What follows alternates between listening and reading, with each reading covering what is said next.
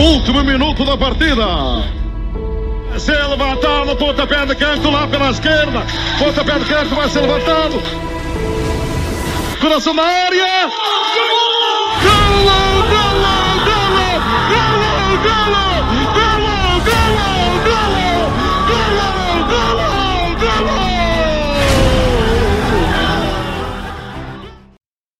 Olá, viva, sejam todos muito bem-vindos a mais um episódio aqui no Coração do Mundo. Desta vez, episódio número 17, para falarmos dos jogos do 17º dia deste Mundial 2022. Hoje foi o último dia dos oitavos de final e isso significa que tivemos um Marrocos-Espanha uh, e também um Portugal-Suíça. Marrocos-Espanha terminou a zeros, quer seja no tempo regulamentar, quer seja uh, já no prolongamento e nas grandes penalidades, onde o jogo foi decidido. Marrocos ganhou por 3 bolas a 0 frente à seleção espanhola, está nos quartos de final, onde irá defrontar a seleção portuguesa, que venceu a seleção suíça por uns esclarecedores 6 a 1. Já vamos um, àquilo que nos interessa mais neste episódio de hoje, que é a seleção portuguesa. No entanto, antes disso, só dar uma breve vista de olhos a este Marrocos-Espanha, um jogo que foi, uh, se calhar, mais equilibrado que, que, muitos previam. Pelo menos eu. Eu estava à espera de um jogo um, mais desequilibrado, com mais Espanha, e, e, apesar de, a nível de posse de bola, e até mesmo, se calhar, de oportunidades, uh, foi, foi assim, foi mais para a Espanha. No entanto, a nível de oportunidades, claras, de estar mais perto do golo, uh, daquelas oportunidades dignas de registro. Aí o jogo foi, foi muito equilibrado e Marrocos foi uma seleção um, muito competente, um osso extremamente duro de roer. Tanto que a Espanha não teve dentes para, para roer este osso aqui de, de Marrocos.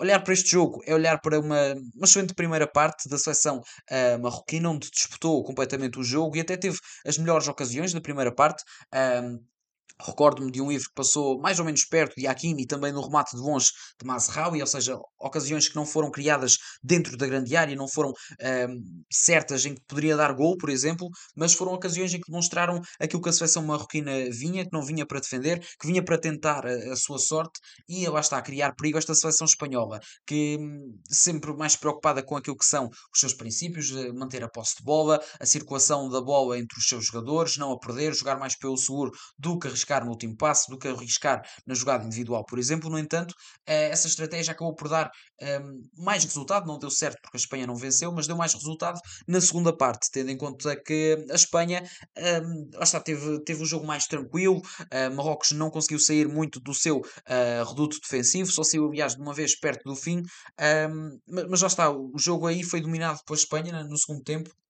E prova disso foi talvez aquela enorme ocasião do golo para Dani Olmo, já pertíssimo do, do fim, já creio que já foi aos 92, se não me engano, um, em que é um livro lateral que ninguém dava nada por aquele livro, um, cruzou bem para a área, para o segundo poste, ninguém tocou na bola e Bono esperou até ao fim, Bono que fez uma excelente exibição, guarda-redes marroquino, sobretudo lá está nas grandes penalidades, um, mas nesse lance a bola teve quase a entrar e a dar aquilo que seria, na altura, talvez uma, uma vitória, se, se tivesse que ir para algum dos lados, talvez seria para a seleção espanhola, e sobretudo por, eh, por aquele lance, muito perto do fim, quase a fazerem o 1-0 que teria dado está, a vitória e a passagem à próxima fase. No entanto, eh, o jogo foi para prolongamento, 0-0 eh, foi o resultado aos 90 minutos e no prolongamento apesar de continuar a dar mais Espanha, Marrocos teve talvez a melhor oportunidade de todo o jogo. Quando já não me recordo qual foi o jogador, apareceu ali isolado na cara de Unai Simon, que tem que fazer uma defesa de recurso com os pés uh, e fala muito bem.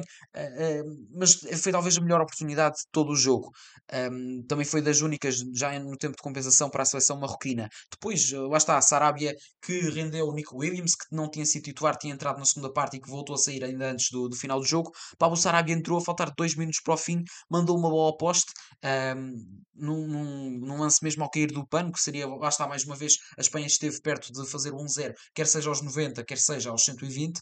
Um, Sarabia mandou aí ao poste, num remate, lá está muito difícil, praticamente sem ângulo, não poderia fazer melhor, ou, ou melhor, uh, poderia fazer melhor, que era marcar gol, mas seria extremamente difícil, quase impossível fazer gol dali. Um, foi para grandes penalidades e Sarabia nas grandes penalidades até foi o primeiro a bater e foi o primeiro a falhar para a seleção espanhola. Um, Bono esteve gigante entre os postos e uh, se ontem falei da seleção japonesa que esteve mal um, naquilo que foi a cobrança das grandes penalidades, sobretudo mais no lado uh, técnico, penaltis muito denunciados, não tão bem batidos, uh, com pouca força, mais até para o meio da baliza do que outra coisa. Uh, a seleção espanhola também não foi assim muito, muito diferente. Uh, Estou-me a lembrar, por exemplo, do penalti do Busquets, que também não foi um penalti assim extremamente bem convertido. Portanto, um, poderia caprichar também nesse, nesse sentido a seleção espanhola. Não aconteceu, o Marrocos esteve muito bem. Hakimi acabou por fazer o penalti decisivo, numa panenca uh, ali para fechar da melhor forma este resultado. E Marrocos, uh, apesar de, lá está, a Espanha ter tido mais bola, ter controlado mais o jogo, se calhar ter tido mais oportunidades uh, em quantidade, mas não em qualidade, Marrocos até acaba por sair bem deste, bem deste jogo, deu uma excelente imagem de si, provou porque é que ficou em primeiro uh, do seu grupo, num grupo com Bélgica e com Croácia, e uh, é uma seleção que vai, vai fazer um trabalho muito difícil a Portugal. Estou confiante, como é lógico, acredito que Portugal uh, possa, possa vencer esta seleção marroquina, tem todas as condições para isso. No entanto, acredito também que não será um, uma tarefa fácil. Não sei se vai estar, não sei se mereceu vencer a seleção marroquina este jogo, o que é certo é que venceu uh, e, e, acabou por uh, não ser injusta, vá. vamos pôr por estes termos a derrota, de facto o Marrocos também fez, uh, fez pela vida e acabou por, por conseguir vencer. é certo que não há justiça no futebol, mas Marrocos esteve, isto só mesmo para concluir, esteve, esteve muito bem durante toda a partida, seja com ou sem bola, causou dificuldades à Espanha, teve, não teve assim tantas oportunidades, mas as que teve foram oportunidades muito mais próximas do golo. Estou-me a lembrar também na primeira parte um, um cabeceamento de, de Agüero já dentro da área em que cabeceia ao segundo poste e a bola vai um pouco por cima uh, da barra, portanto tiveram boas oportunidades, poderiam ter feito o golo ainda nos, no, nos 90 minutos, não o fizeram uh, e, e acabaram por vencer. Basta, com justiça ou não, não sei, mas o que é certo é que venceram e estão na, na próxima fase. Agora, olhar para a seleção portuguesa é olhar para, primeiro que tudo, uma semi meia revolução no, no 11, na medida em que saíram vários jogadores do último jogo, jogo em que, como sabemos, foi um jogo eh, que Fernando Santos usou para rodar um pouco a equipa, e também na frente de ataque. Gonçalo Ramos jogou a titular, Cristiano Ronaldo foi relegado para o banco de suplentes. Um, isto é algo provavelmente que que vai dar que falar não só hoje, aliás, já deu que falar hoje, mas vai continuar a dar que falar num futuro próximo. Um, e de facto, olhar para este 11 de Portugal é ver que Cristiano Ronaldo começa a ficar com um pouco espaço. Um, e eu agora vou, vou entrar num campo delicado onde provavelmente, se calhar, até vou, vão haver hum, frases que vou dizer que se calhar vou ser mal interpretado, mas é aquilo que, que eu penso e lá está. Um, Portugal, olhando para aquilo que foi eh, os melhores momentos de Fernando Santos uh, pela seleção portuguesa eu devo dizer já que nunca fui um grande fã de Fernando Santos. Ganhamos o Euro 2016, festejei como é lógico. Um, Portugal acabou por ganhar. Eu não, nunca achei que Portugal praticasse um futebol fora de normal naquela altura, uh, mas ganhamos. Ganhamos também a Liga das Nações, aí numa altura diferente, um futebol já mais atrativo, mas também não era o ideal para, se calhar, a qualidade dos jogadores que tínhamos.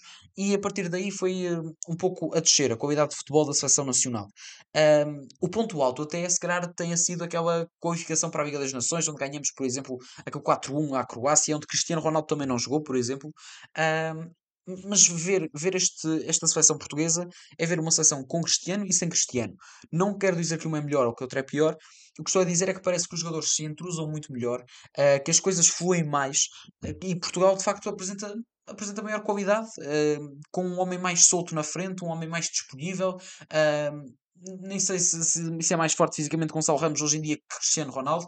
Uh, Ronaldo hoje, por exemplo, quando entrou, até teve ali um lance onde poderia arrancar e creio que ficava ou um para um com o defesa, ou ficava sozinho, já com o guarda-redes e com ainda muito, muitos metros por galgar. O que é certo é que Cristiano Ronaldo arrancou, mas não chegou à bola e já parece um Cristiano Ronaldo uh, extremamente uh, a, a, cair a nível físico. Um, claro que não fazer a pré-época também não ajudou, isso é certo.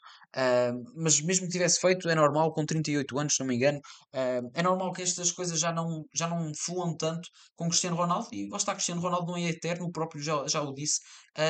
E se calhar vamos ter que nos habituar agora em diante a ver Cristiano Ronaldo na seleção ainda, tal, acredito por mais algum tempo, uh, mas no banco de suplentes Uh, porque lá está, começam a surgir melhores opções. Gonçalo Ramos hoje, uh, não estou a dizer que vai jogar sempre, mas hoje fez um jogo muito. Uh, muito bom, é, é, é, acho que não há outra palavra. Um hat-trick é o jogador mais jovem de sempre a marcar um hat-trick no Mundial atrás, lá está, de, de Pelé, o incontornável Pelé mas hoje sempre muito disponível para disputar qualquer tipo de lance, muito disponível para sair da, do centro do terreno para sair da, da posição de ponta de lança e vir ajudar, ajudar a equipa mais atrás, vir tabular com os colegas, uh, cair para qualquer uma das aulas. Gonçalo Ramos um, fez um jogo muito completo e depois já está no momento do gol. O primeiro gol é absolutamente fantástico. Eu fiquei ainda algum tempo a perceber como é que aquela bola entrou uh, de pé esquerdo. Uh, Gonçalo Ramos até parecia nem estar assim tão bem enquadrado. De repente remata e a bola vai ali um, ehm, com força, até bate na malha superior da, da baliza. É um excelente gol do Gonçalo Ramos. Um, ehm, até o próprio em que pica, aliás, o, o, segundo gol, vamos por gols. O segundo gol do Gonçalo Ramos é um gol que já nos habituou mais a fazer no Benfica, onde se antecipa muito bem ao defesa e aproveita um cruzamento de um dos laterais. Naquele naquele caso foi Diogo Dalot, que também fez um excelente, jogo, um excelente jogo, lá está. Um, e depois o último gol, até parece que adianta demasiado a bola, no entanto consegue chegar à bola ainda antes do guarda-redes e depois pica com muita categoria um, por cima de Jan Sommer. Portanto, três excelentes golos, um excelente jogo de, de Gonçalo Ramos.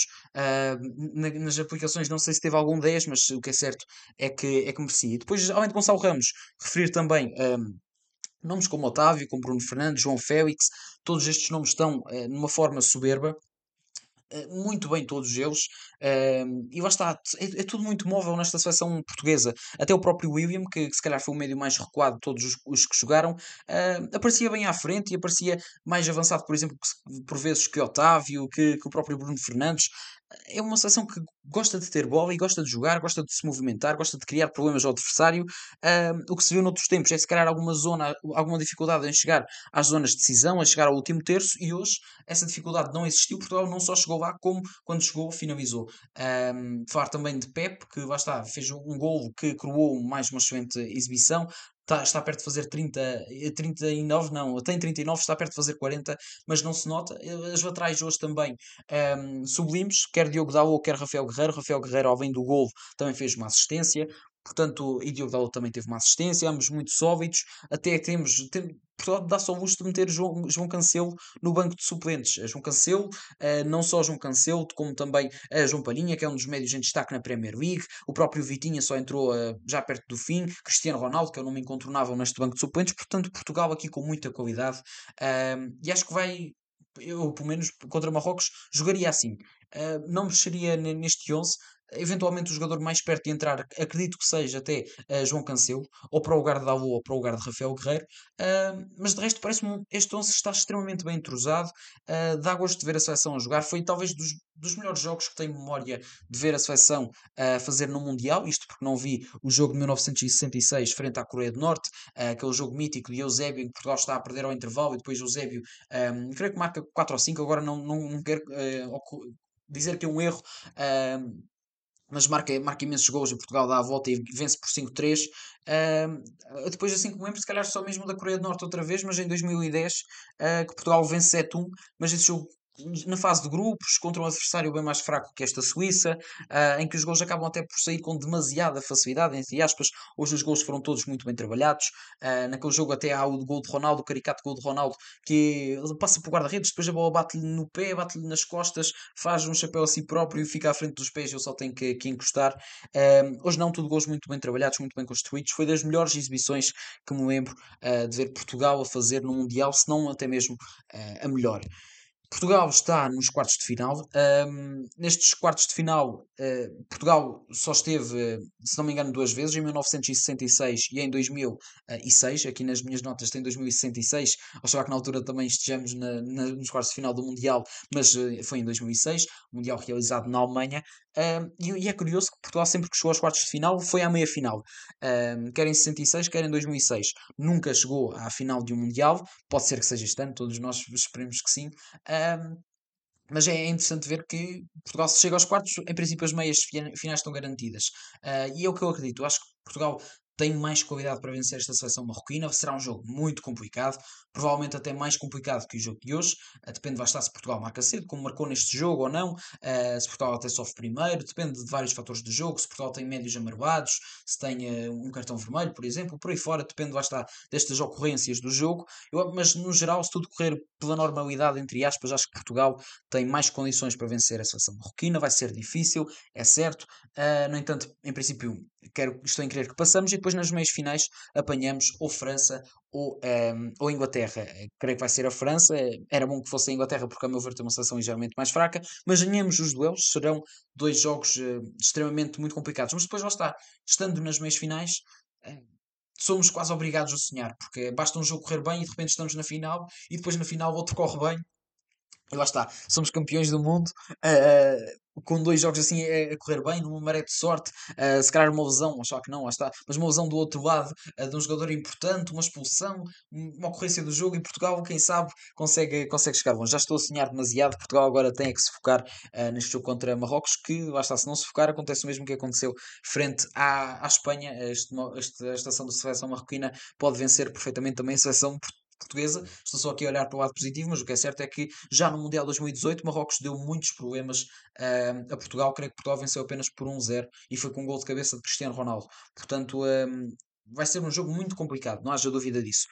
Amanhã e uh, quinta-feira não vai haver podcast, isto porque não existem jogos uh, do Mundial nesses dois dias, é verdade. Depois de 17 dias seguidos, o Mundial tem uma pequena pausa, uma pausa de dois dias, mas dia 9, sexta-feira, uh, estamos de volta ao ativo com uh, dois jogos, os dois jogos dos quartos de final, os dois jogos do lado de lá, creio eu, se não estou em erro, exatamente, da do, sorteio, isto é, a Croácia-Brasil e Países Baixos-Argentina. Vou fazer uma breve antevisão, só mesmo para acabar este episódio. Croácia-Brasil, uh, creio que o Brasil vai vencer uh, com uma relativa facilidade, 2-0, 2-1, 3-1, por aí. Uh, o Brasil não terá, não terá muitos problemas. Depois a Argentina, Países Baixos, também creio que a Argentina vai vencer. Este jogo se calhar um bocado mais, mais difícil. Não sei se não será em prolongamento ou em penaltis.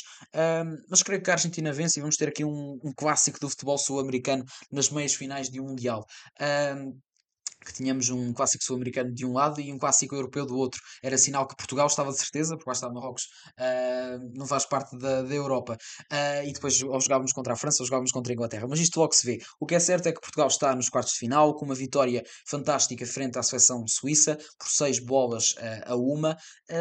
e agora Portugal creio que hoje é que se apresentou ao mundo. Portugal hoje é que, é que mostrou aquilo que vale e hoje é que também fiquei com a sensação que muitos uh, jornalistas estrangeiros e por aí fora uh, é que ficaram a temer um bocadinho Portugal. Até, até então Portugal tinha vindo cá quase como um passeio.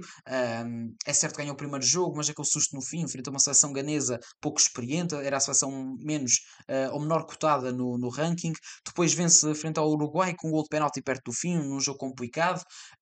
Um, e, e, perde contra a Coreia do Sul, ou seja, algumas reticências naquilo que Portugal poderia fazer, e depois frente a esta Suíça, uma Suíça que fez a vida muito difícil uh, ao Brasil, que foi muito coesa, que o Brasil só venceu por um gol a zero, se não estou em erro, uh, chega aqui e leva seis gols de Portugal, com Gonçalo Ramos em grande forma, com Cristiano Ronaldo no banco, portanto Portugal hoje apresentou-se ao Mundial, uh, Mundial cá está Portugal, uh, e agora, lá está, Estamos a três jogos uh, de um eventual sonho, portanto, resta-nos sonhar e resta-nos uh, continuar a acompanhar este Mundial que esperemos nós seja de boa memória para Portugal. Por isso mesmo, muito obrigado a todos que têm acompanhado aqui o Coração do Mundo. Voltamos uh, na sexta-feira para falar dos jogos, dos primeiros jogos dos quartos de final do Mundial 2022. Portanto, muito obrigado a todos e até sexta-feira. Último minuto da partida ser levantado, pontapé de canto lá pela esquerda, pontapé de canto vai ser levantado. Coração na área. Golo! Golo! Golo! Golo! Golo! Golo!